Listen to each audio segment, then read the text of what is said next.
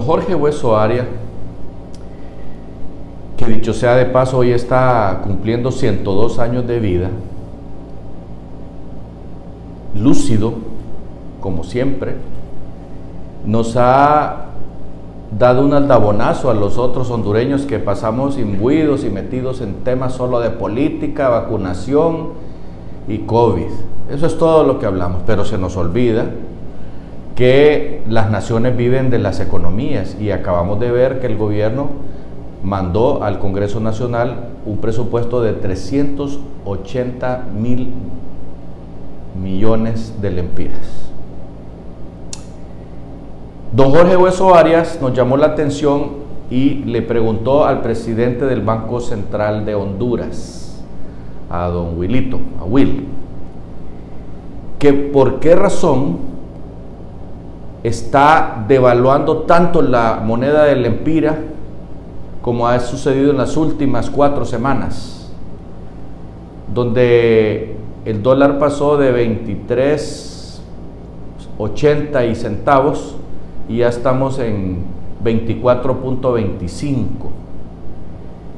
Todos sabemos, o por lo menos las personas que tenemos educación económica o financiera, que cuando los gobiernos de la República hacen devaluaciones de la moneda es porque están dándole vuelta a la maquinita, haciendo lempiras.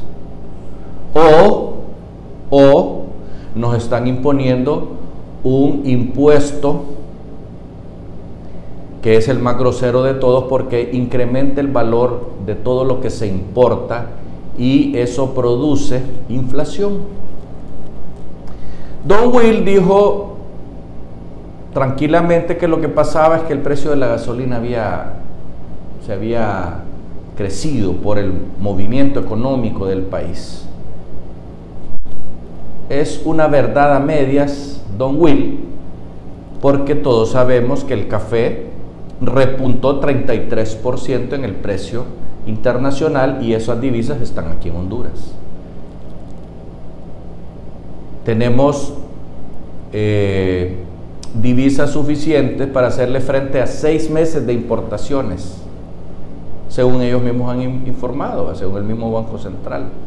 Lo que quiere decir es que el Empira se ha fortalecido, no solo, no solo por la devaluación del dólar, porque el dólar en el mundo entero ahorita en este momento vale menos. ¿Por qué? Porque han estado usando la maquinita, tirando dólares a lo loco para regalarle dinero al pueblo de los Estados Unidos para que sigan gastando, para que sigan comprando. Y eso los afecta a ellos. Y afecta al mundo entero porque crean inflación mundial. A nosotros, que todo lo importamos prácticamente de los Estados Unidos de Norteamérica, excepto el petróleo que lo conseguimos aquí en el Caribe.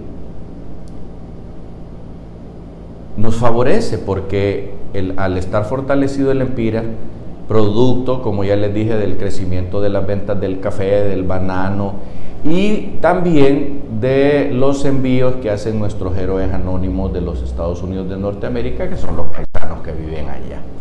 El millón y tanto de hondureños, legales uno y legales otros, mandan cada día más dólares a sus familiares. Y a pesar de todo lo que está haciendo Biden para detener en México a los inmigrantes siempre, es una frontera enorme la de los Estados Unidos, y siempre se meten. Y siempre hay hondureños que van y, consiguen trabajo con los otros compañeros hondureños que están allá.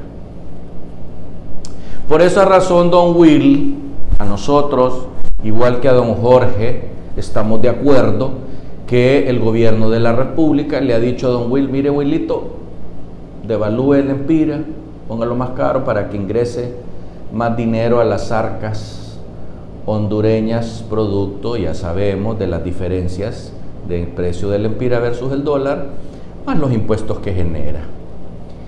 Y por supuesto, esto es una política del gobierno que no nos la dicen nunca, bien que bajó el empira, pero no nos bajaron la energía eléctrica y las rebajitas de la gasolina fueron pírricas.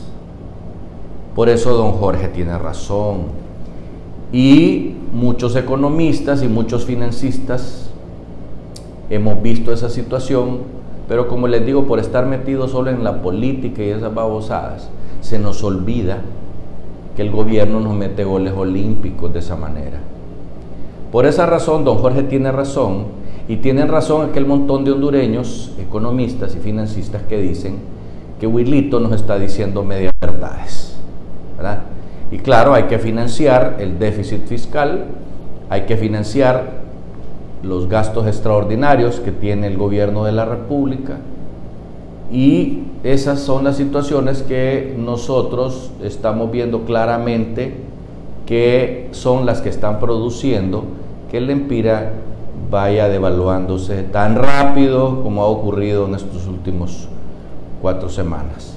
Ah, hay un punto más que, debió de haber esgrimido Wilito y se le olvidó seguramente y es que para estas fechas eh, los importadores de cuestiones navideñas y de todas esas cosas eh, utilizan más dólares, pero es temporal, es en el mes de junio, julio y agosto. Ya en septiembre los pedidos están hechos y por lo tanto, y por lo tanto, que estén devaluando la moneda ahorita en septiembre eh, es seña de que el gobierno se está financiando con ese impuesto indirecto que es la devaluación del empleo.